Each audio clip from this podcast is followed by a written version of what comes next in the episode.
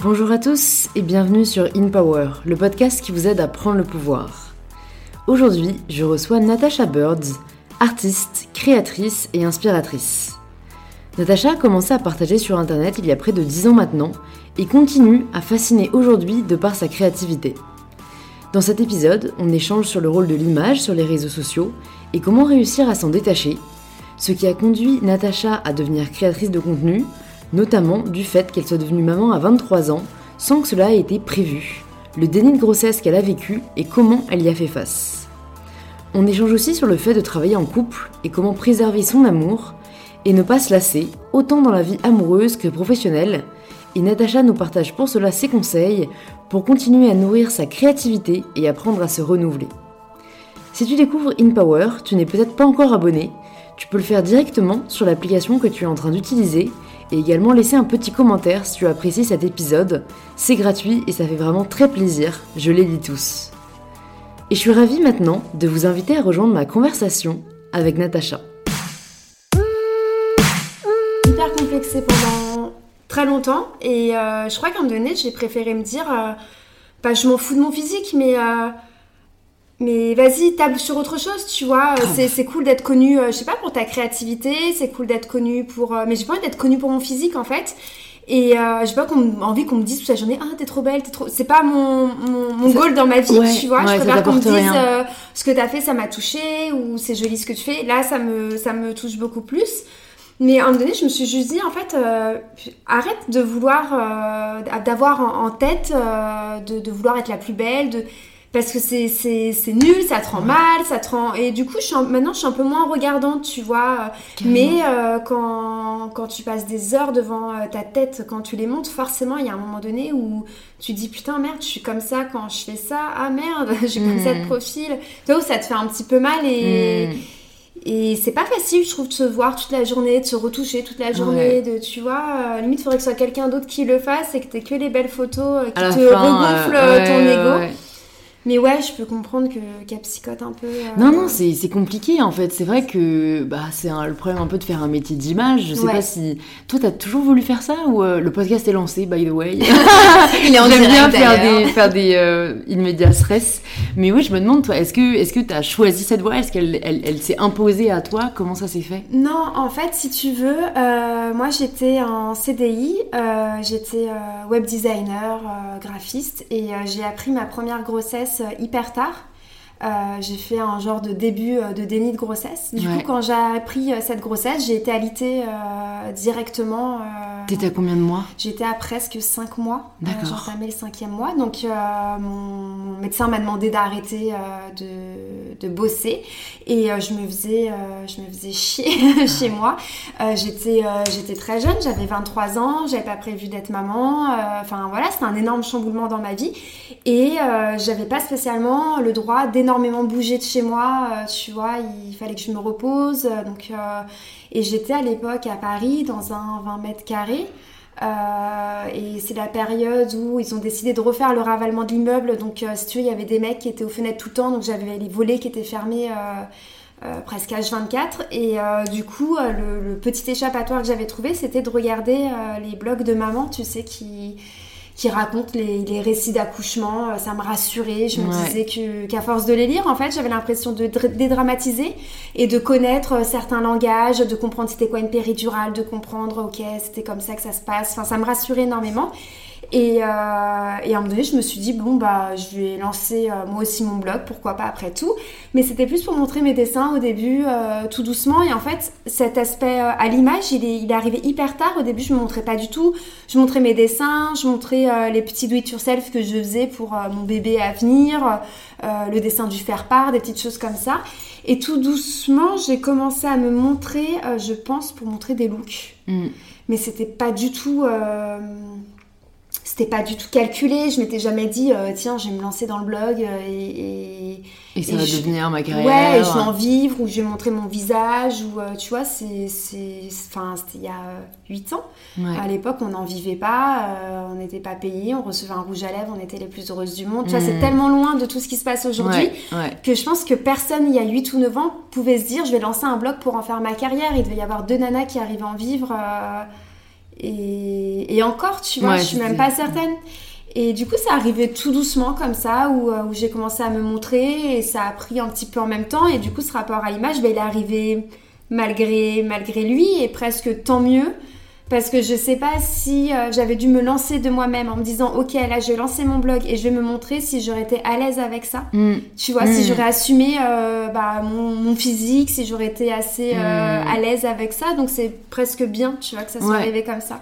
Bah, c'est, ça résonne un peu à ce, que, à ce qu'a dit Delphine de Didi, qui est venue sur le podcast Ouais. aussi, parce que je pense qu'elle a commencé à peu près en même temps que toi, peut-être même encore un peu avant. Avant, ouais. Et bah, elle non plus se montrait pas. Et en fait, limite, d'un côté, je trouve ça un peu plus sain, euh, parce qu'à l'époque, c'était vraiment pour euh, partager. euh, partager soi, partager euh, ses créations ou partager ses mots. Euh, et et c'est vrai qu'aujourd'hui, il y a ce- cette prédominance de l'image Ouais.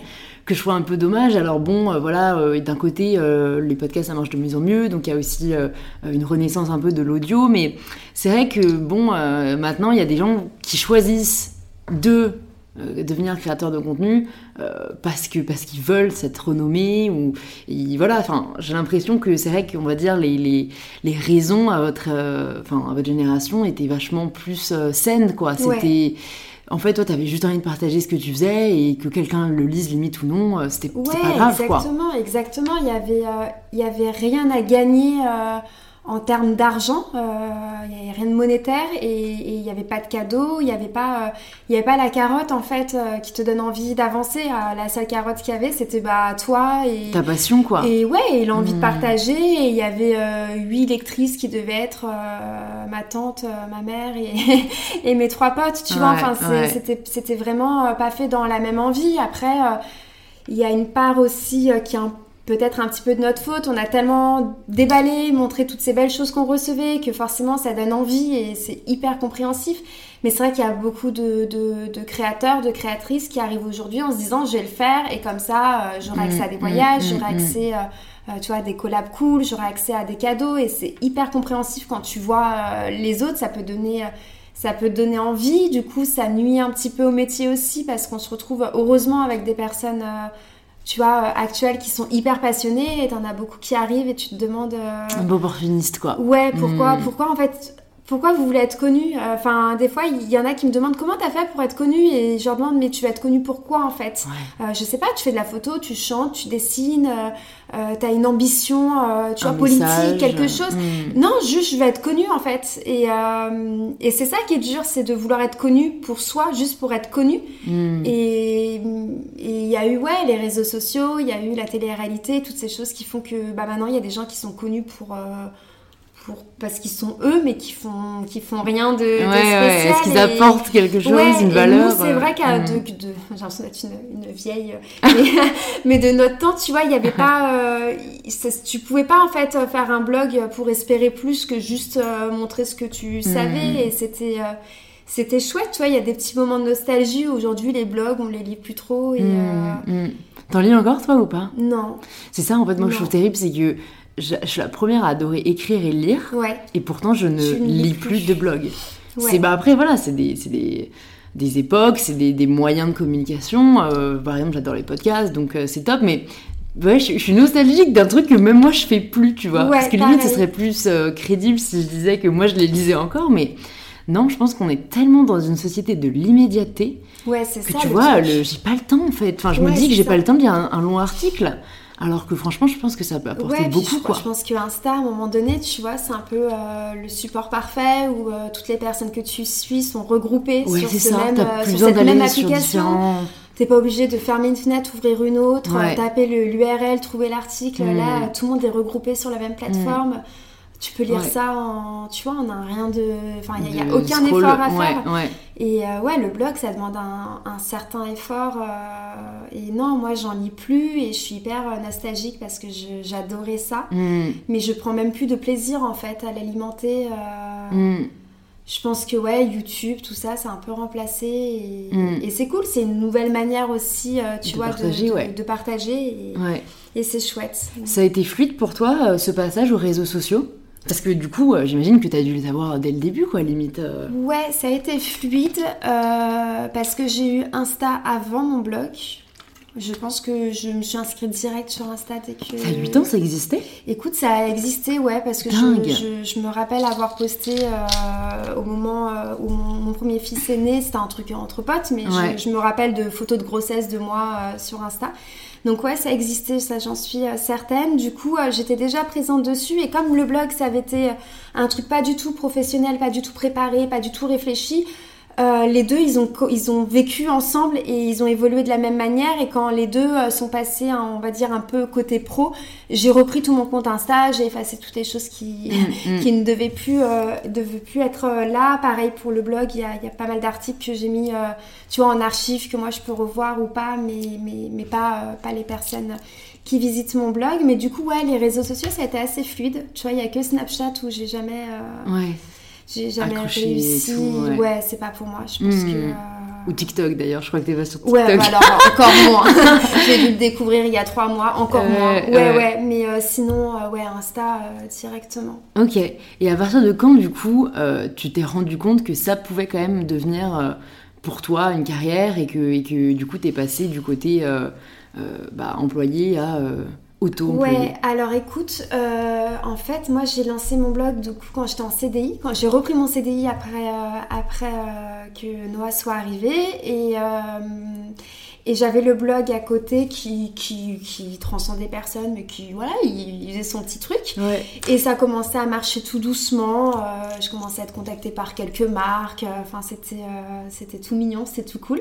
Et, et, je montrais mes illustrations et je m'étais dit, bon, bah, je vais faire une boutique en ligne et je vais vendre mes illustrations sur des tasses des, sacs en tissu, des trucs comme ça. Et, euh, et en fait, c'est ça qui a pris avant le blog. C'est plus la boutique qui, qui, a pris tout doucement. Euh, les blogueuses qui étaient un peu plus connues, euh, voire beaucoup plus connues, me contactaient pour que je fasse leur site, leur blog, leur charte graphique leur logo et tout. Donc moi, je le faisais en tant que free mm. et ça me permettait euh, bah, de, de, me rémunérer un peu à côté de mon job. Et en fait, c'est cette partie-là qui m'a permis de partir. C'est vraiment pas le blog, c'est plus euh, mon, Ton travail d'illustratrice en, illustratrice graphiste. Et quand je suis partie, euh, j'ai continué à faire ça et en même temps, je continuais le blog parce que c'était bah, c'était toujours ma passion et que j'adorais toujours ça. Et, euh, et après, j'arrive pas à savoir le moment où le blog a pris le dessus. Hmm. Mais après, j'ai arrêté du coup le graphisme et je me suis mise à fond euh, sur le blog. Et c'est que maintenant que je retourne vers, euh, vers l'illustration finalement. Tu vois, donc il m'a fallu une petite période de, de, de pause côté graphisme. Et j'avais envie de me former sur la vidéo, j'avais envie de me former sur la photo, j'ai envie de hmm. toucher à d'autres choses. Et, euh, et là, j'ai envie de retourner un peu sur l'ILU, mais, euh, mais c'est plus dans ce sens-là que ça s'est fait. Ok, ouais, non, mais c'est cool, tu t'es écouté, quoi. T'as pas suivi trop de tendances ou de non, quoi. Non, du tout, du tout. On l'a fait à l'intuition. Euh, mon mari m'a rejoint au bout d'un an, je crois. Il a quitté son job et il m'a rejoint dans l'aventure. Ok. Et c'était donc, euh, moi j'aime juste aussi grave comprendre euh, euh, la vie d'amoureuse et tout. Est-ce que c'était du coup le père de ton premier enfant Oui, c'était le père. ouais, on, se connaît, on est ensemble depuis que j'ai 16 ans. Ah, j'adore. Et, euh, et, du coup, euh, bah, j'ai eu la, cette petite grossesse euh, surprise. donc, on a eu ce, cette petite surprise. Et c'était. Et, et, on était bah, un peu chamboulés, pour être honnête. Non, mais 23 ans, on n'imaginait pas du tout ça. Mais c'était trop chouette. C'est une super surprise de la vie. et et on, ça sera à refaire. Euh, je pense qu'on referait exactement la même chose. Et, euh, il a quitté son, son job et il m'a rejoint. Donc là, on travaille depuis 6 euh, ans, 7 ans ensemble sur, sur ce qu'on fait sur les réseaux. Et on a eu notre deuxième euh, petit garçon, du coup. Mm. Et, euh, et, oui, c'est cool parce qu'on se connaît depuis euh, qu'on a 15-16 ans et que, mm. tu vois, j'ai passé la moitié de ma vie, en fait, avec mm. lui. J'en ai 30. et j'imagine toute ta vie amoureuse avec lui, du coup. Bah Ou alors t'as eu des copains avant 15 ans Non, non, c'est mon premier vrai, vrai amoureux. ouais. Non, non, c'est mon premier vrai amoureux et c'est trop, c'est, trop cool, tu vois, de pouvoir bosser ensemble aujourd'hui. c'est... Ouais. On a, tout à l'heure, avant le podcast, on parlait, tu vois, tu me disais qu'avec ta sœur jumelle, euh, vous avez euh, grandi ensemble, que du coup, bah, t'as les mêmes euh, les mêmes références dans la vie t'as les mêmes euh, mais moi c'est un peu pareil en fait. C'est à la fois mon mari mon meilleur pote euh, tu vois c'est mon confident c'est mon bras droit c'est euh, c'est euh, la personne avec qui euh, je bosse, donc mon Ouais. collègue, euh, voire le, le co-gérant de, de notre société, Ouais. tu vois. Et c'est vrai qu'on a grandi ensemble, on a fait nos premières bêtises, tu vois, d'adolescents ensemble, au lieu de les faire avec nos potes. On a connu les mêmes personnes, on a les, mêmes, les mêmes inspirations, les mêmes, Mm. les mêmes références dans la vie. Donc bosser ensemble, du coup, c'est hyper chouette pour Ouais, ça. je quoi. comprends. Mais c'est, en fait, je trouve que pour avoir, oui, rencontré des personnes qui sont en couple depuis très longtemps avec leur partenaire et souvent, euh, bah, c'était leur première relation sérieuse, il y a, on sent cette alchimie. Moi, je me demande juste vraiment à chaque fois, euh, et j'admire beaucoup, en fait, la capacité à, à innover, entre guillemets, même dans le couple, tu vois. Ouais, Je veux dire, à ne pas se lasser. À... Parce que l'attachement, je peux comprendre, c'est un Oui, truc, c'est très fort. ouais. Mais ne jamais se dire euh, est-ce que l'herbe est la plus verte ailleurs? Ne jamais se dire est-ce que c'est vraiment avec lui que j'ai envie de passer toute ma vie? Tu vois, réussir à se renouveler en fait. Ouais. Et, et en fait, j'ai l'impression euh, de ce que j'ai observé, c'est les personnes qui arrivent à évoluer de la même façon, qui restent ensemble.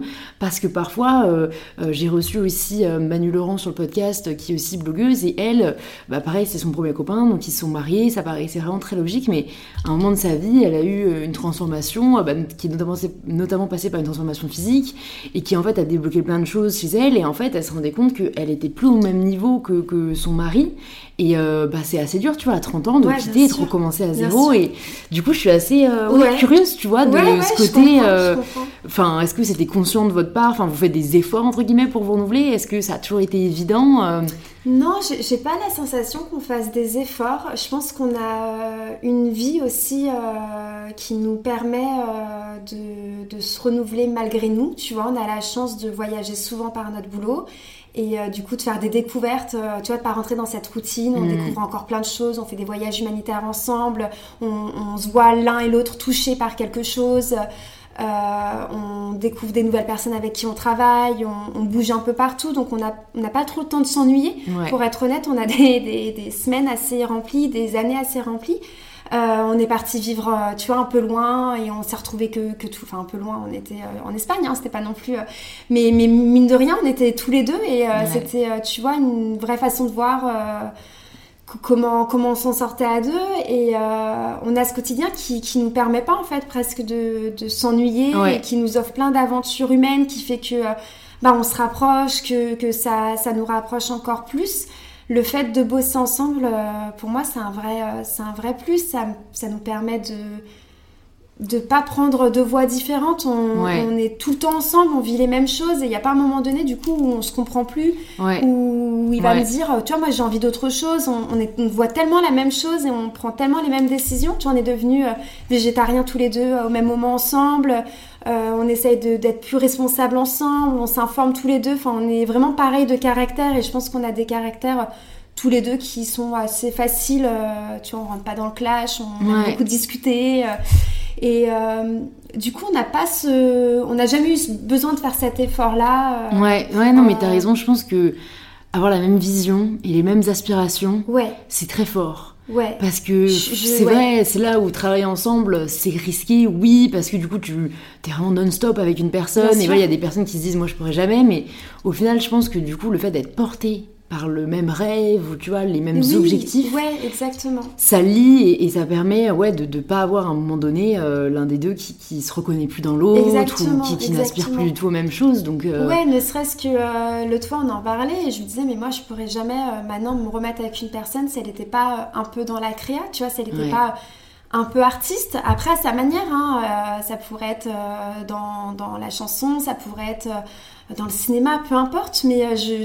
j'aurais du mal à concevoir de partager ma vie avec quelqu'un qui pourrait éventuellement ne pas comprendre euh, ce qu'est l'art pour moi Et, tout. et qui ne serait pas passionné. En fait, je crois que ça arriverait même à m'agacer de voir une personne euh, qui n'est pas euh, passionnée, qui n'est pas, tu vois, Nourri. euh, ouais, nourrie par quelque chose et, et s'il comprenait pas que l'art pour moi ça a ça a une place aussi importante, je, je, je suis pas sûre que j'y arriverais. Il y a aussi cet aspect-là où où les grandes valeurs on les partage, où Ouais. tu vois on a tous les deux la valeur de la famille, pareil. Je lui disais Mm. mais je me verrais pas avec quelqu'un, euh, tu vois, qui, qui aurait un, un, jugement sur sa famille ou qui me dirait oh la famille c'est bon, on s'en fout. Tu vois, c'est des, des, quand même des domaines hyper importants pour moi. Euh, et on a les mêmes, donc euh, du coup, c'est pour ça que ça marche. C'est fluide, ouais, et ça marche.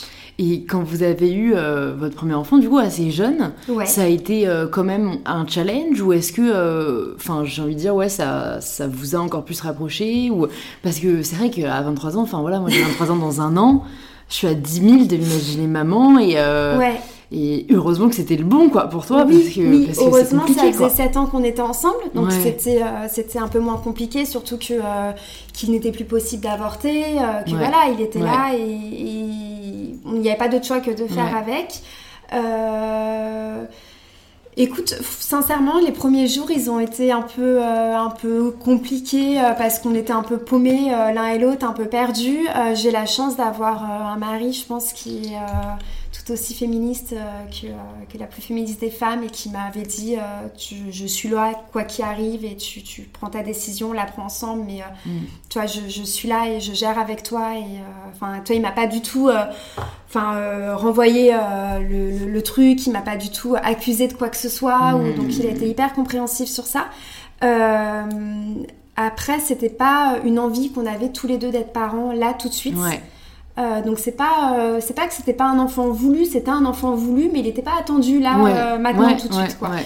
mais mais non, sincèrement ça a été le, ça, ça s'est bien passé. Moi je me rappelle juste de l'accouchement où je pense que c'est ce jour-là tu vois où j'ai réalisé que que toute cette histoire là, tout ce tout ce truc qui se tramait depuis quelques mois, que ce ventre tout rond, que que tous ces les mots que j'avais pu avoir, et bah c'était un vrai bébé. Et du coup toi j'ai eu un temps où je me suis dit mais j'ai l'impression que c'est ces jours-là où tout s'est remis dans ma tête, où je me suis dit, mais, mais, mais c'est ça en fait, mais qu'est-ce qui se passe? C'est quoi ce bébé? Enfin, je me rappelle même de l'infirmière qui m'avait dit, Madame, ça va, vous n'avez pas de réaction, vous êtes contente? Enfin, tu vois, elle me.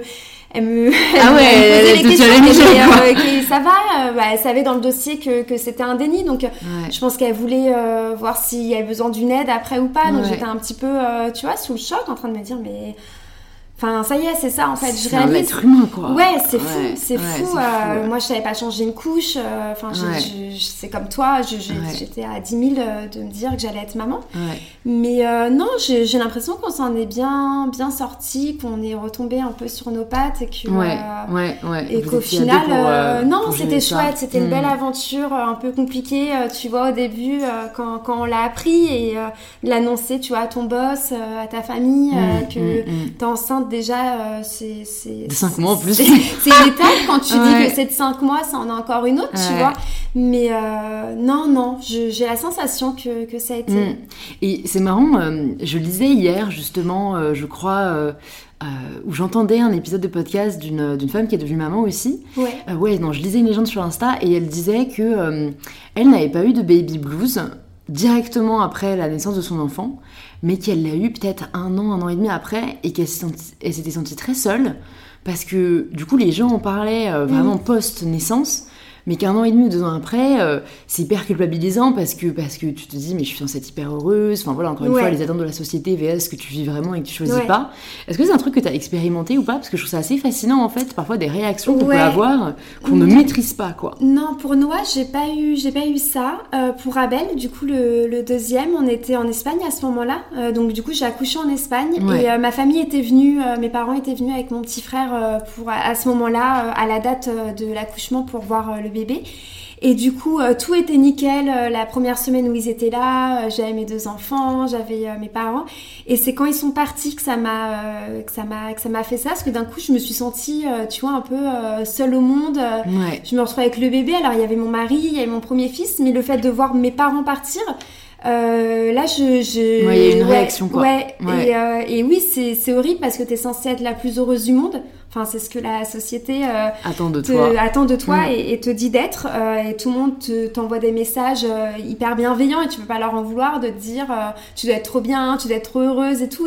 Et, c'est horrible de répondre bah non, en fait, je suis pas trop heureuse alors que qu'il y a des femmes qui rêvent d'être maman et qui peuvent pas l'être. Enfin voilà, il y a tout plein de choses qui te fait dire mais si tu dois être heureuse, t'as ton bébé, c'est censé être la plus belle chose enfin, au monde de ta vie et, et moi ça l'est pour le coup, mais à cette période là même si c'était la plus belle chose de ma vie, bah, j'étais, tu vois, j'étais un peu dans le bad de me Mm, dire, mm. je suis toute seule, ma famille est loin, il y a le bébé à gérer, le boulot, tu vois, une espèce de, de mélange de tout ça Ouais. qui te... Mélange d'émotions qui est difficile à Ouais. gérer, ouais. Ouais, qui est un petit peu dur à gérer euh, sur le coup. Après, ça part, euh, ça part comme ça vient. C'est un peu ce qui Ouais. est déstabilisant aussi. C'est vrai, c'est là où on a difficilement de maîtrise parce que j'allais te demander si euh, t'avais appris un peu à gérer tes émotions parce que bon, t'as quand même du coup passé par pas mal de, de up and downs. euh, Ouais. euh, et, et je pense que même en étant artiste, euh, c'est pas tous les jours facile. Enfin, c'est différent. Est-ce que toi, t'arrives bien à gérer euh, tes émotions ou est-ce qu'il y a des trucs qui t'aident? J'imagine l'art doit t'aider d'une certaine manière, Euh, mais Non, je gère très mal mes... Non, je gère plutôt mal mes émotions. Euh, je pense que je suis quelqu'un qui se sent vite surmené et qui se sent vite trop de choses sur les épaules. À des moments, tu vois, j'ai l'impression d'être un peu sous l'eau et d'avoir besoin Mm. de, de reprendre de l'air. de Ouais. l'eau, ouais. Et, et ça, c'est quelque chose qui est hyper dur pour moi. euh, tu vois, quand t'as plein de mails, t'as as plein de projets en cours ouais. plein de trucs à rendre et tout. Moi, il y a des moments où, en fait, juste, euh, je le dis à mon mec, là, il faut que... Viens, on va se promener, il faut que je prenne un Ouais. bol d'air parce que je... En fait, j'ai l'impression d'étouffer. Mais Ouais, vraiment, tu vois, ça me... j'en- ai le souffle court et c'est hyper dur euh, de d'en sortir. Alors l'art, ouais, c'est c'est un truc qui m'aide, mais... euh, Mais quand je suis en- au milieu de 1000 projets, euh, pareil, c'est Tu compliqué peux pas te dire... prendre une après-midi pour Écoutez, bon, moi je suis euh, hop, je vais aller peindre. C'est ça, je vais me faire mon aquarelle et euh, je vous réponds après. C'est- C'est c'est pas possible. Ouais. Et vivre, euh, vivre, euh, tu vois, dans la nature, ça m'a fait du bien parce que Mm. euh, j'ai cet accès euh, juste en ouvrant une porte euh, à- pour être au milieu de, de la forêt et respirer. Et euh, il suffit que je sorte, tu vois, pour, euh, pour, pour reprendre ce fameux, euh, propre, ouais, ouais, ce Mm. fameux euh, bol d'air. Donc ça, c'est quelque chose qui me fait du bien, mais c'est quelque chose que je gère hyper mal. J'ai essayé de faire de la méditation.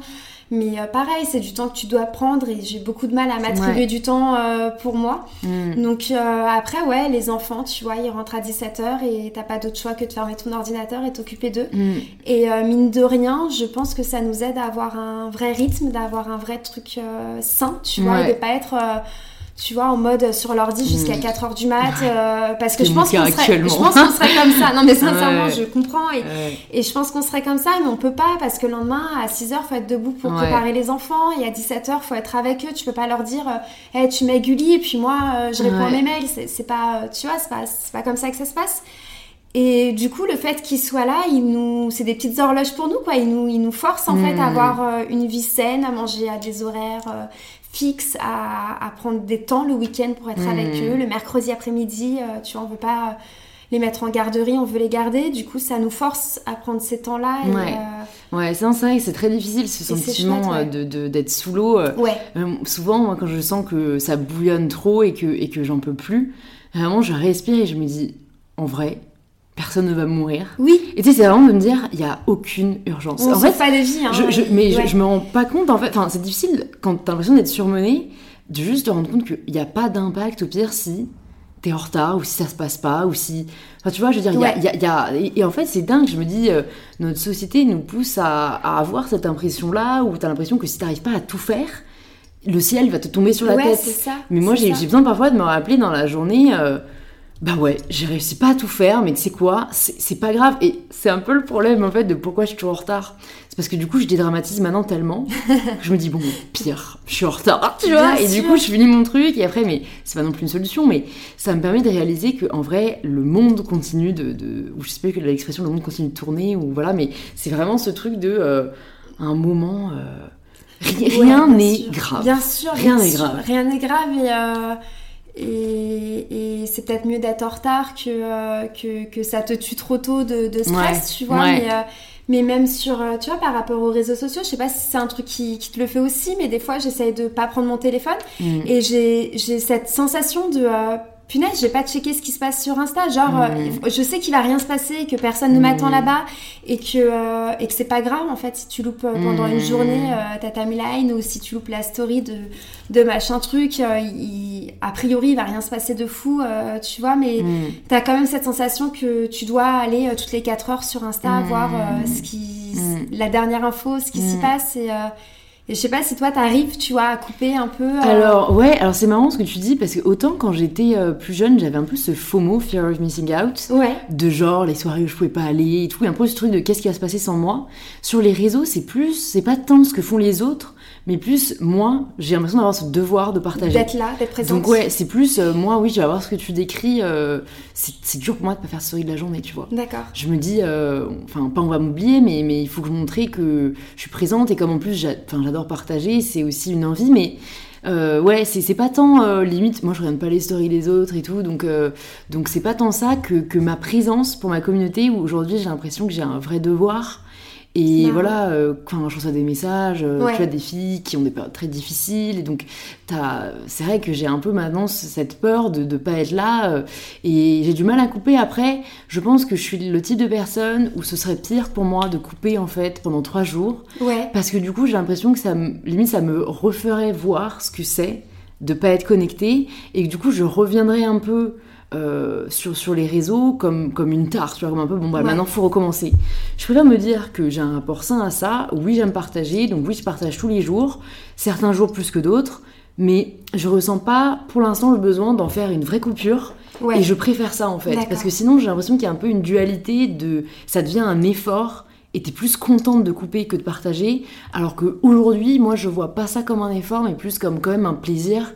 Sinon je ferais pas ce que je fais, ouais, tu vois. ouais, bien sûr. Mais c'est dur de, de garder ça en tant que plaisir et pas en tant que devoir, Ouais. parce que voilà, ça devient aussi, enfin, c'est devenu notre métier et et il y a ces deux parties-là. Et, euh, et je pense que c'est aussi pour ça que je fais très souvent des nouveaux projets. Enfin, du coup, ça fait que trois ans que je suis sur les réseaux et j'ai fait Insta la première année, YouTube la deuxième, un podcast, la chance ma marque. Enfin, j'ai un peu ce besoin de renouvellement sans cesse pour plus que ça devienne, enfin, pour pas que ça devienne ce truc de il faut que Il je faut fasse que ça, fasse. il faut que je Ouais. fasse ça, tu vois. Ouais. Et c'est un peu le défi. Je me demande quand même, mine de rien, enfin, je me demande pas parce qu'en vrai, je vais un peu au jour le jour, mais euh, c'est vrai que dans 20 ans, je pense que je ferais quelque chose de complètement différent.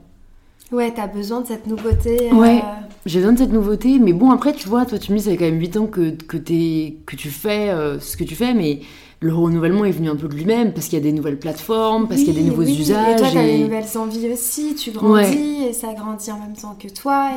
Et, et heureusement, tu vois. Ouais. Et, euh, et oui, il y a toujours ces nouvelles plateformes sur lesquelles tu dois un peu te former Ouais, et, que tu dois découvrir. J'aurais pas pu faire le blog, que le blog pendant 8 ans. Je pense qu'au bout d'un moment, je me serais un peu ennuyée. C'est Mm. ce qui s'est passé, tu vois. Ouais, tu t'es lassé, toi, un moment? Ouais, à un moment donné, euh, j'ai senti que, que la photo pouvait m'ennuyer un peu. Et c'est Mm. pour ça que je suis partie euh, voir ce qui se passait euh, côté vidéo. Ouais. J'avais envie euh, de d'avoir la même émotion que j'ai eue la première fois où j'ai eu un appareil photo dans les mains et de me Mm. dire waouh ça fait ça une photo c'est cool et je préfère ça et c'est quoi ce réglage si j'appuie sur ce bouton il se passe quoi?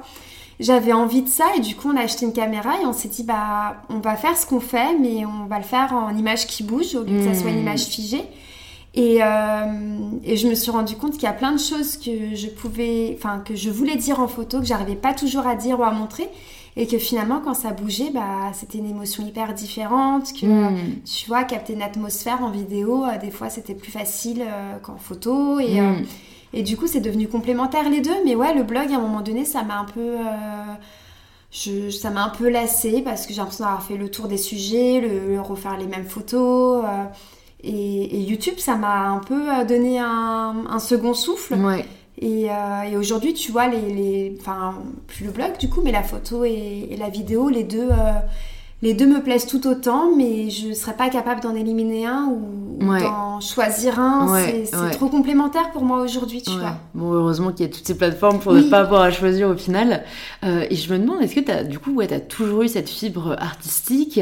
Euh, Comment ça se manifestait quand tu étais petite? Et est-ce que euh, ça s'est bien passé pour toi dans le système scolaire où on sait qu'aujourd'hui, euh, c'est quand même pas euh, ce qui est le plus valorisé Ou parfois, je sais que j'ai des amis, moi, qui étaient Mm. très créatifs, qui se sentaient vraiment hors système. Ouais.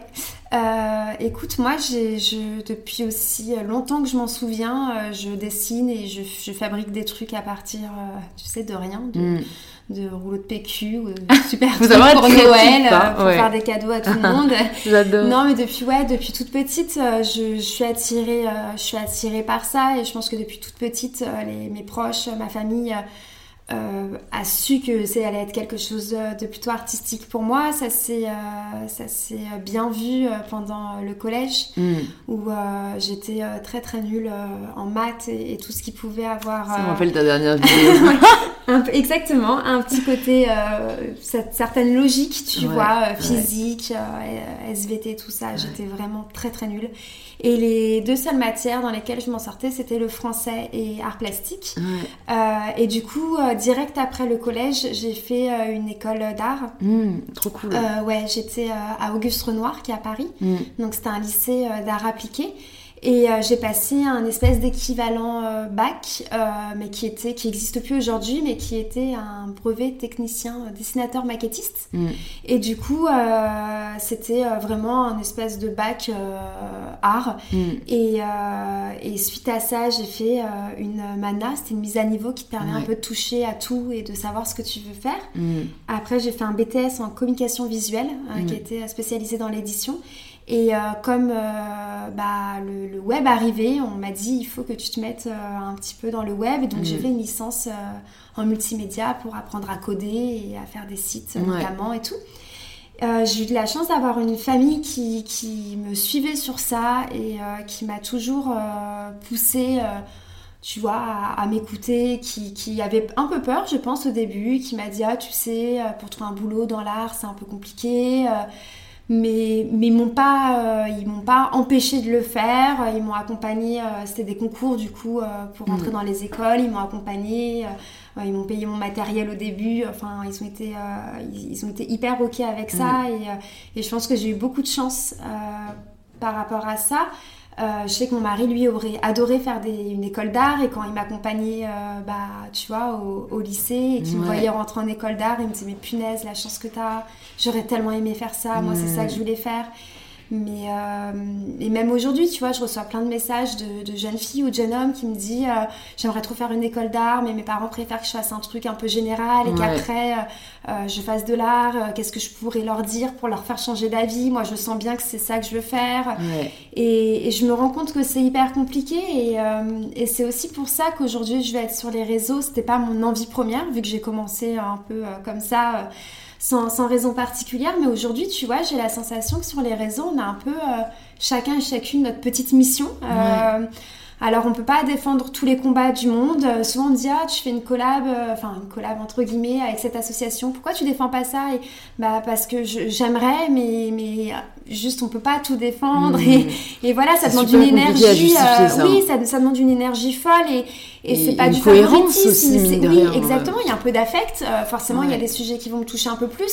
Mais si je pouvais défendre toutes les causes du monde, évidemment que je le ferais. Mais, mais euh, c'est dur des fois de leur expliquer gentiment bah, qu'on n'est pas euh, Mère Teresa et qu'on Ouais. on aimerait, mais, mais on peut pas. On n'est pas rémunéré non plus pour ces choses. Et comme vous, on doit bah, juste manger. Donc on doit Ouais. aussi travailler des. enfin, Gérer son temps, en fait, c'est- très Exactement, compliqué. exactement. Mais je me dis qu'on a quand même chacun, chacune un peu le messa- un message qu'on veut faire passer, une petite mission.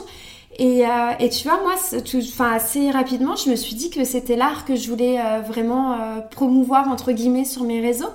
Et ça me faisait trop mal au cœur de voir que l'art arrivait à mourir un petit peu tout doucement, que qui devenait presque un peu ringard, que les gens ne pensaient plus forcément aller au musée ou à des expos, que, que les jeunes allaient plus trop faire les portes ouvertes des écoles d'art parce que c'était vu comme un truc un peu, tu vois, euh, soit bobo, soit euh, artiste, euh, enfin que c'était pas forcément bien vu, qu'on allait plus regarder les vieux films, tu vois, français en noir et blanc parce que c'était un peu cheap. Enfin, tu vois, il y avait plein de choses qui me faisaient un peu de, peine sur ça. Et, et ouais, je me suis dit que moi, c'était un peu la cause que je voulais, que je voulais défendre. J'avais envie que l'art, il, il reçoit un peu, entre guillemets, à la mode et que, et que les jeunes s'y intéressent de nouveau. pourquoi pas à y faire des écoles d'art Et du coup, c'est vrai que j'ai souvent ces retours-là où on me dit, ouais, mes parents, ils veulent pas. Ou, euh, et, euh, et je peux comprendre euh, maintenant, en tant que maman, tu vois, que ça puisse faire un petit peu peur. Ouais. Et en même temps, je me dis, il y a tellement de choses à faire dans l'art et on a tellement Mm. besoin d'artistes, on a tellement besoin de ça dans, dans notre monde et même dans les métiers d'aujourd'hui, tu vois. Ouais. Et euh, non, moi j'ai eu cette chance d'avoir des parents qui m'ont Ouais. bien accompagnée. et- En fait, je trouve que c'est hyper dommage que les parents soient toujours un sujet. C'est, enfin, tu vois, c'est, voilà, t'as des parents, c'est très cool, mais c'est pas toi. C'est ta vie, ouais. et en fait, euh, c'est vrai euh, que, que, ça revient tellement ce sujet. Et, et j'en parlais avec Léa de Je ne suis pas jolie, qui a un rapport hyper intéressant à l'éducation. Et elle le dit même pour tout, en fait. Elle dit Mais il faudrait qu'on arrête de traiter les enfants comme des, comme des personnes qui ne sont pas des êtres humains, en fait. Ouais. Elle dit C'est incroyable ce qu'on peut se permettre de faire à un enfant ou de dire à un enfant. Et c'est vrai que enfin, moi j'ai été frappée entre guillemets, enfin je veux dire les fessées ou Ouais. des baffes ou c'est pas un jouet un enfant Ouais, et c'est- et c'est- c'est vrai que je sais pas si c'est parce qu'on vit dans une société où tu vois il y a un peu après le problème on va te dire euh, qu'on tombe dans un extrême qui est l'enfant roi non mais en fait je pense qu'il y a quand même vraiment toujours eu ce problème euh, de, de, de- ça date de, de nombreuses euh, années et de siècles, mais où, euh, où on a l'impression que ouais, c'est une espèce d'animal, l'enfant qu'on doit dresser. Et, je trouve ça aujourd'hui, avec le recul, assez, assez dérangeant. Moi, je sais que je me suis vraiment. Un truc que je retiens dans mon enfance, c'est cette pensée que j'ai eue de très nombreuses fois euh, ils verront plus tard. Et Ouais. je traiterai pas les enfants comme ça, en fait. Ouais. Enfin, vraiment, euh, ouais, cette sensation d'être infantilisé, non considéré, euh, hyper dérangeante. Alors peut-être que ça dépend d'un enfant à un autre, mais Bien sûr. même si on n'a pas une maturité forcément euh, incroyable, et c'est le principe de la maturité de venir avec l'âge, je pense que c'est hyper important de faire des erreurs, de tomber, de se relever, de s'écouter, de, de considérer en fait l'enfant Ouais. et de de pas en fait lui faire croire que qu'il doit suivre ce que des gens lui disent de faire sous prétexte qu'il est mineur. Enfin, tu vois, c'est Oui, oui, absurde c'est- quoi. mais, euh, Quand on y pense, euh, c'est- ouais, c'est conventionnel une majorité, c'est une loi, c'est pas Oui, scientifique tu passes quoi. pas du jour au lendemain à quelqu'un de majeur. euh, ouais, qui, et tout du d'un coup, coup, hyper euh, responsable, tu peux aujourd'hui choisir ce que tu veux faire de ta vie. Et... oui, sur ça, enfin, en fait, c'est juste qu'un enfant, c'est un être à part entière Mm. et euh, qu'on doit apprendre à respecter. Et tu vois, euh, moi, c'était un des premiers trucs qui m'avait qui m'avait marqué, c'est qu'on me disait que euh, quand j'allais avoir mon bébé, quand j'étais enceinte du coup euh, de Noah, que euh, tu vas voir euh, dès qu'il va être là, euh, tu vas l'aimer directement. Et en fait, euh, c'est horrible, mais euh, j'ai pas la sensation de l'avoir aimé directement. Mm. Euh, oui, c'est un bébé et comme tous les bébés du monde, bah, c'est attendrissant, c'est mignon, t'as pas envie de lui faire du mal, t'as envie de le protéger. Et, euh, et évidemment que j'étais euh, j'étais touchée par ce petit être. Euh, tu vois, c'est- c'est c'est évident qu'il se passait un truc en moi et, et qu'il y avait un un début d'amour, si j'ai envie de dire. Enfin, il se passait quelque chose, évidemment, c'est ton bébé. Mais je me suis pas sentie... euh, ça y est, je l'aime, c'est le mien, il est sorti, je l'aime, tu vois, il a fallu que que j'apprenne à le connaître, que euh, qu'on apprenne à se connaître d'ailleurs l'un et l'autre, que euh, que je me fasse à lui, que je le regarde, que et oui petit à petit je suis tombée je suis tombée amoureuse de lui, mais j'ai pas eu ce truc. Alors peut-être que ça arrive à des femmes, on est tous très Mm. différentes, mais il est pas sorti de mon ventre et je me suis pas dit euh, ça y est c'est mon fils je l'aime tu vois je me Mm. rappelle j'ai mis des semaines et des semaines à dire euh, juste euh, mon fils euh, ou à dire son prénom genre je disais le bébé euh, parce que ça me paraissait trop bizarre de dire euh, ouais, euh, mon fils c'était mais pour moi mais ouais. tellement En même temps, t'avais 23 ans. oui puis ouais. c'était un déni donc c'était très bizarre tu vois mais Et un déni, juste, je me demande, c'est- provoqué par quoi? J'ai une Écoute, grosse. un- je- j'en ai aucune idée. Euh, moi, Ah, on t'a pas expliqué.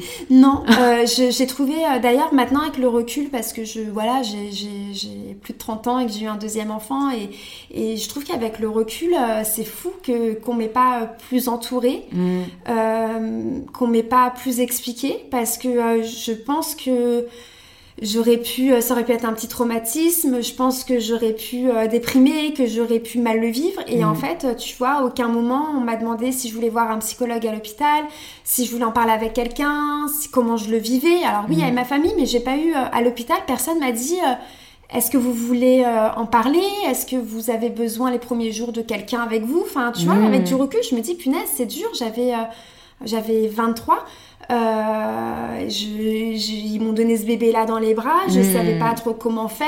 euh, Enfin, tu vois, c'était un Ouais, il peu y a un manque d'accompagnement. un peu euh, flou et avec le recul je me dis que c'est fou et, euh, et non je, je me suis jamais tellement renseignée dessus moi la seule chose euh, que je peux te dire c'est que euh, j'avais pris euh, 0 kilo euh, que j'étais comme tu me vois euh, aujourd'hui que j'avais mes règles que, que, tout, était normal dans ma vie. En fait, j'ai juste commencé à prendre de la poitrine et, Ouais. et elle commençait à être douloureuse. Et j'en ai parlé à des potes et en soirée, pour déconner, elles m'ont dit Ah, mais t'es enceinte et tout. Et, et moi, je, je leur disais, mais non, euh, enfin, euh, tu vois, euh, je, prends, je prends la pilule, j'ai mes règles, enfin. Ouais. Et, et j'ai fait ce test, tu vois, pour un peu déconner avec elle, Ouais. et sauf que, bah, bah on n'a pas trop rigolé, en fait, parce que c'était positif. Et, euh, et que quand j'ai eu mon premier rendez-vous euh, chez la gynéco, euh, bah, elle, enfin, quand m'a auscultée, elle m'a dit, mais écoutez, euh, oui, alors en effet, je vous confirme que vous êtes enceinte, mais en fait, c'est un bon bébé, euh, je sens sa tête. euh, et là, je me suis dit, mais qu'est-ce qu'elle me raconte? Quelle tête De quoi? Ouais, Enfin, ouais. qui- qui- enfin, pour moi, c'était, tu vois, C'est une lentille, bizarre quoi. quand ça arrive comme ça, quoi. Ouais. et écoute, euh, deux jours après, j'avais un ventre de femme enceinte de, ouais, de 5 mois, tu vois, c'est sorti en. Ah, c'est tellement psychologique. Ouais, ouais. C'est là où on se rend compte de la puissance du cerveau. hein. Exactement. C'est un peu flippant, C'est d'ailleurs. incroyable. Ouais. C'est incroyable. Mais j'ai jamais su. euh, j'ai jamais su le pourquoi du comment. Et tu vois, euh, Noah, aujourd'hui, c'est un petit garçon qui est euh, assez euh, timide et qui, qui a tendance à tout le temps s'excuser de tout. Euh, tu vois, il est tout le temps désolé. J'ai l'impression que c'est un enfant qu'on frappe, tu sais. Désolé, maman, pardon, pardon. Et on est là à lui dire, mais c'est rien, c'est pas grave, ça arrive, c'est pas grave, ça a renversé ton verre jus d'orange. Et il est toujours désolé de tout. Et, euh, et on avait été voir une, psychologue par rapport à ça parce qu'on on voulait comprendre. Et en fait, elle, euh, on lui a pas parlé de ce déni. Et dès le début, elle, elle nous l'a dit en fait. Elle nous a dit, mais il y a eu un souci pendant la grossesse avec l'allaitement, il s'est passé quelque chose. Mm. Et, euh, et elle me dit, mais psychologiquement, euh, ça reste en fait chez lui. Et on a l'impression qu'il s'excuse presque d'être là, Mm. En là, fait. ouais, ouais. Et, euh, et c'est fou, tu vois, quand elle nous a dit ça, on s'est dit, mais, mais, mais c'est dingue que même lui Mm. soit impacté par ça et, Mm. et qu'il s'en souvienne. Donc on lui a expliqué euh, comment il est arrivé et que, euh, et que c'était une surprise, mais qu'on était hyper heureux de ça, que c'était comme euh, Noël. ouais, que c'était, euh, tu vois, mine de rien, euh, une, des, une, des plus chouettes surprises euh, qu'on ait jamais eues, quoi. Ouais, et ouais. pour un peu, tu vois, dédramatiser. Ouais, essayer de le débloquer truc. un truc Ouais, en lui qui aussi, se sente quoi. pas mal toute sa vie pour, euh, Mm. pour, pour un truc, mais tellement, tellement trop cool. Et euh, ouais, c'est fou, mais j'ai jamais creusé, tu vois, euh, sur le déni. euh, De toute façon, je pense qu'il n'y a pas d'explication universelle. Hein. non, ça doit être. non, euh, ouais. Mais c'est vrai que, ouais, c'est vrai que ça, c'est. Je crois que j'avais entendu une amie d'amis, elle c'était 7 mois. Donc, ouais. C'est t'imagines, t'as deux mois de grossesse, en fait, je trouve qu'il y a un problème. Mais il y en a, ça arrive le- Oh jusqu'au jour J, tu sais, avant l'hôpital, parce qu'elles ont mal au ventre et elles repartent avec un, Ah ouais, ouais, avec un ouais. tout petit, quoi. Et euh, ouais, Ça, c'est dingue. Je sais pas du tout pourquoi on parlait de ça. Et ben je ne sais pas. Ouais, je t'ai coupé un moment parce que j'avais cette interrogation depuis le début, de mais dès une grossesse, est-ce qu'il y a eu une raison euh? Non, mais écoute, je crois qu'on parlait euh, d'éducation, d'enfant, Oui, oui, oui, considérer oui, l'enfant pour ce qu'il est. Exactement, tu me Euh, demandais, ouais. ouais, pour, les, pour, pour l'art, pour les personnes, euh, moi, si j'ai rencontré des problèmes dans cette voie. Et, Hmm. Et non, bien heureusement, non, mais euh, tu vois, je lis encore euh, des messages privés euh, Mm. de personnes qui aimeraient, mais qui sont pas soutenues par leur famille. Et, Hmm.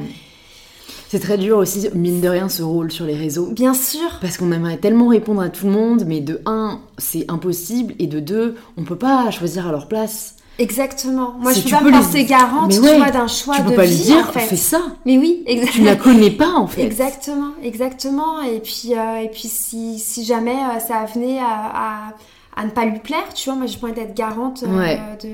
d'une tâche aussi lourde que ça. Donc à part leur dire euh, bah, que dans la vie il faut s'écouter et que si jamais, euh, tu vois, le rêve est pas possible tout de suite, bah on peut aussi le garder de côté et Hmm. continuer à travailler de côté et viendra Ouais. le jour où, où où ça sera à la personne de décider, tu vois, Ouais, mais c'est hyper ouais. dur de lui dire euh, va voir ta mère, euh, dis-lui Ouais, que, dis-lui que tu, tu c'est fini, euh, tu quittes Exactement. la maison et tu pars euh, peindre et, et par à peindre, oui, exactement, à Montmartre, tu vois, non, mais je peux pas. me- Carrément. Mais j'ai quand même Mm. de nombreux retours sur ça, Mm. sur, sur l'art. Je trouve ce qui, dé- enfin, ce qui permet peut-être de dédramatiser et d'y voir plus clair, c'est de se dire que dans tous les cas, on peut toujours rebondir. ouais. Je trouve que c'est un truc hyper rassurant. Et à n'importe quel âge maintenant. n'importe quel plus âge. ça va, plus tu peux te reconvertir. Tu peux plus reprendre des études, Bien tu sûr. peux changer de métier, Ouais. tu peux. Enfin, je trouve ça très libérateur et surtout de se dire que, mine de rien, grâce à Internet, tu peux te former à ce que tu veux. Exactement. À ce que tu veux, et même si c'est pas des métiers. Ah, je crois qu'il y a un point aussi dont je voulais qu'on parle où tu disais qu'il y a plein de métiers dans l'art. En fait, c'est vrai, et puis surtout, il y a plein de métiers partout. Enfin, il y a tellement de métiers dans ce monde.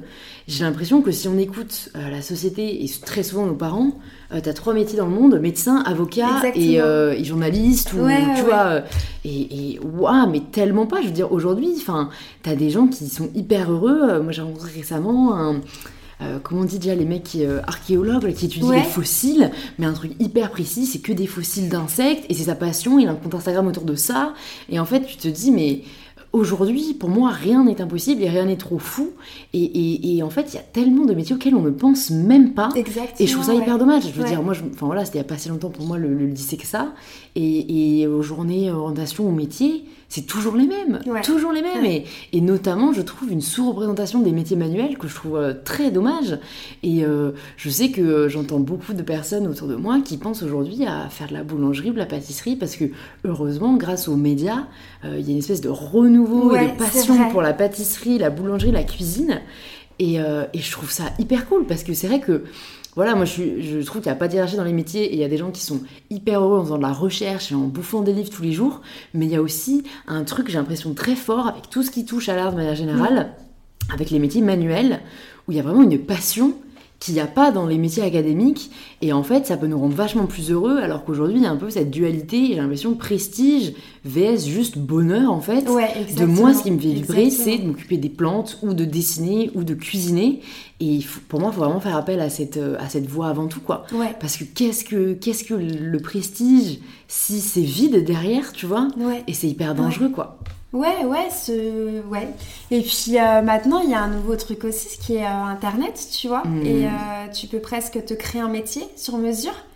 Et, et ça, c'est tout nouveau, c'est tout récent. Et, et on peut plus dans l'art.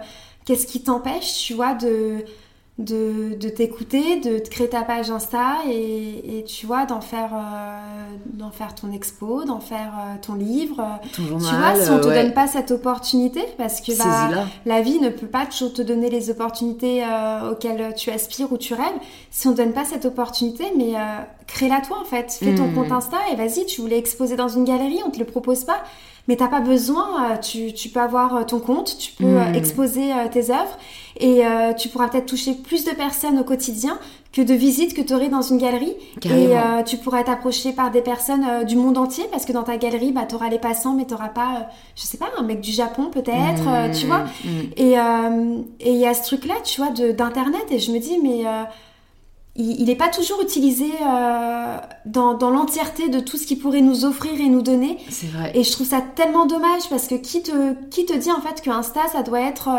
juste un support pour montrer tes vacances ou tes selfies ou, ou tu vois euh, ta frite au McDo ou j'en sais rien. Qui, qui, te dit ça en fait? Qui t'impose ça? Alors ok il y a ceux qui te diront bah non Insta faut que ça soit euh, faut arrêter que ça soit un peu fake et tout. Oui ok et ça peut aussi être euh, tu vois un endroit où je sais pas où tu peux être mannequin, un endroit où tu peux être journaliste, un endroit où tu peux où tu peux montrer tes films, tu peux être réalisateur, tu peux tu peux être tout ce que tu veux en fait. C'est mm, ta galerie, mm, c'est ton mm, endroit à toi et personne t'impose rien sur cet endroit. Donc expose-toi en fait, tu vois, ou, expose ce que tu sais faire, mais, mais juste, il y a ce truc aujourd'hui qui existe que, euh, qu'on a la chance de connaître. Et, euh, et tu vois, je me dis, euh, il y a plusieurs années, il n'y avait pas, il y avait pas Internet, on n'avait pas cette chance de pouvoir s'auto, s'auto exposer, s'auto enfin, euh, et, c'est ce que je leur dis, ok, vos parents euh, bah, ne veulent pas tout de suite, euh, mais là tu m'écris d'Insta, donc tu as un téléphone, mmh. tu as un compte, donc tu peux peut-être t'en faire un deuxième et, et attends pas en fait, vas-y. Et tu sais pas en fait où ça peut t'emmener, tout ça. moi je l'ai ouvert, tu vois, avec, avec aucune ambition derrière et aujourd'hui c'est mon métier et, et j'ai pas attendu qu'une maison d'édition vienne me voir ou, ou tu vois, qu'une galerie. Et, euh, et ouais, il y a tellement de métiers, il y a tellement de choses à faire. Et euh, maintenant, on a cette puissance-là. Et je me mm, dis que, mm.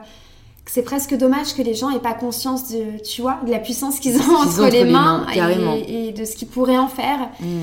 Et même si ça commence de plus en plus, j'ai l'impression que, que, la génération, la nôtre et celle juste après, commence à sentir, tu vois, qu'il y a un vrai pouvoir avec les réseaux. Mais euh, ouais, c'est ce que je leur réponds, de, mm, mm. De, faire déjà avec ce que là ils ont entre les mains. Et, et si ça doit prendre, euh, bah, ça prendra. Et surtout qu'au final, on ressort toujours beaucoup plus de satisfaction quand euh, on s'est battu pour que quand on s'est servi sur un plateau, quoi. Mais complètement. Et, et ouais, t'as as totalement raison avec, avec euh, tout ce que tu viens de nous dire. Et comme je dis souvent, trouvons les solutions plutôt que les problèmes. Ouais. C'est plus facile d'avoir les problèmes, hein. ça demande de l'effort trouver des solutions, mais, mais si on les cherche bien, elles sont là. Ouais.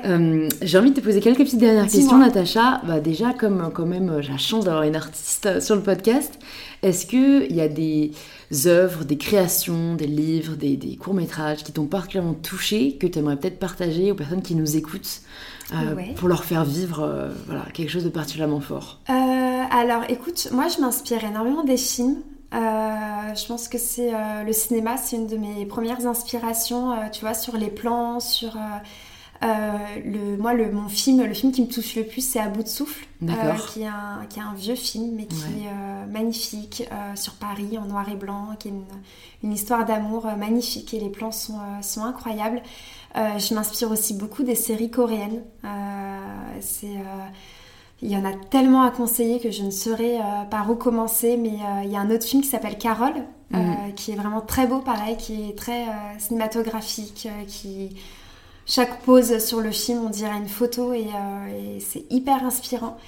Euh, après, dans les livres, je suis très euh, vieille littérature française que beaucoup trouveront peut-être très chiante. mais moi, je trouve ça juste magnifique. Je lis énormément de poèmes. c'est un truc que, j'adore. Mais ouais, dans les livres, toute la littérature russe, moi, tu vois, c'est des mm. choses que, j'adore, qui mm. m'inspirent énormément. Et euh, j'aime beaucoup Tolstoï. Euh, qu'est-ce que j'aime beaucoup? J'aime beaucoup euh, Lolita. J'aime beaucoup de Nabokov, du coup. j'aime beaucoup la littérature russe mm, et mm. aussi française. J'adore l'œuvre de Zola. je pense que c'est mon livre préféré. Et après, il y a les mangas qui m'inspirent énormément aussi. si je devais en citer quelques-uns, je dirais peut-être Amer Béton, qui, qui est magnifique dans les dessins et, euh, et moi qui m'inspire euh, à chaque fois que je les regarde. Et pareil, je m'inspire énormément de l'édition japonaise et coréenne. Ils ont une manière euh, de, de faire leur mise en page, de faire leurs photos qui, qui, est assez incroyable. Et sur Insta, je suis énormément de photographes coréens d'ailleurs. Et et japonais. Et je trouve mm. qu'ils ont un, une poésie que, que j'ai du mal à retrouver à des moments en France alors qu'on devrait être euh, au top niveau poésie. Mais que j'ai un peu du mal à retrouver aujourd'hui mais euh, ouais. C'est beau c'est assez euh, soit très français soit très asiatique ouais super. Je mettrai tout ça dans les notes du podcast ouais pour bah tu, retrouver si, tu as besoin de liens je, te, les redonnerai. Trop cool. Et je vais te poser la question signature du podcast. Ça signifie quoi pour toi prendre le pouvoir de sa vie?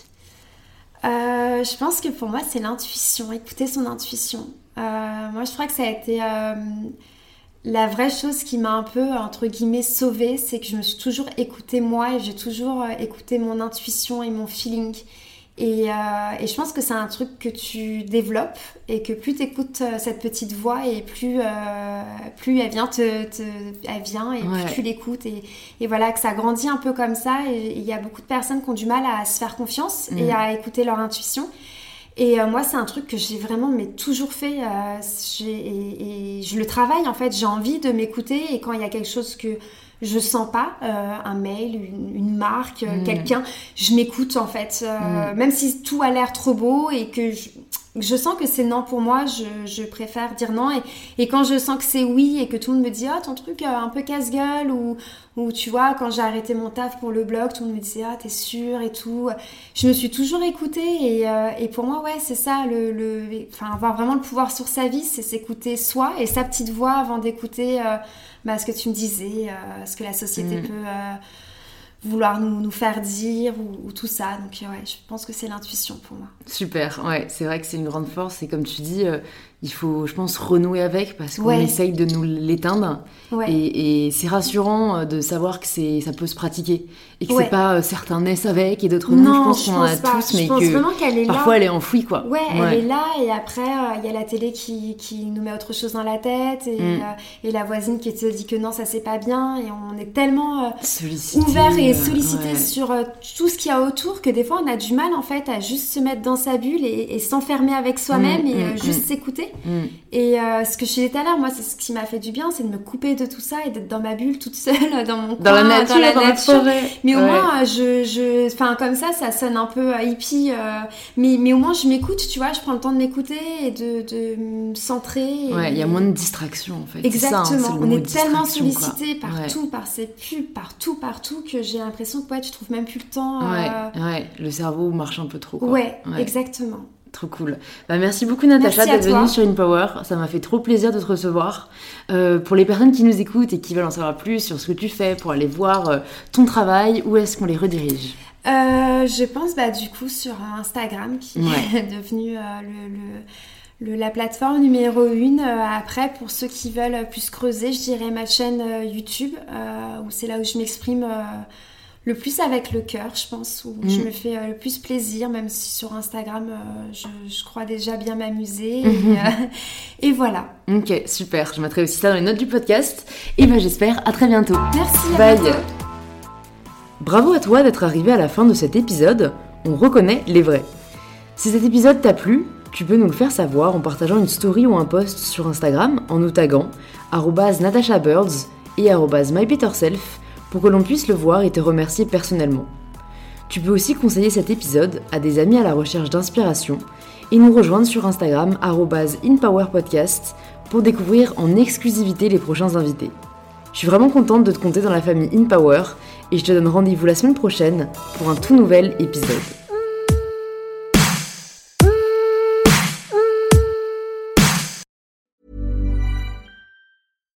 Secret to summer ready skin is here. Osea's number one best selling Andaria algae body oil, clinically proven to instantly improve skin elasticity and transform dry skin to silky, soft, and unbelievably glowing. Its signature scent of freshly squeezed grapefruit, cypress, and mango mandarin transports you to sun kissed summer days. Get healthy, glowing skin for summer with clean vegan skincare from Osea. Get 10% off your first order site wide with code GLOW at OseaMalibu.com.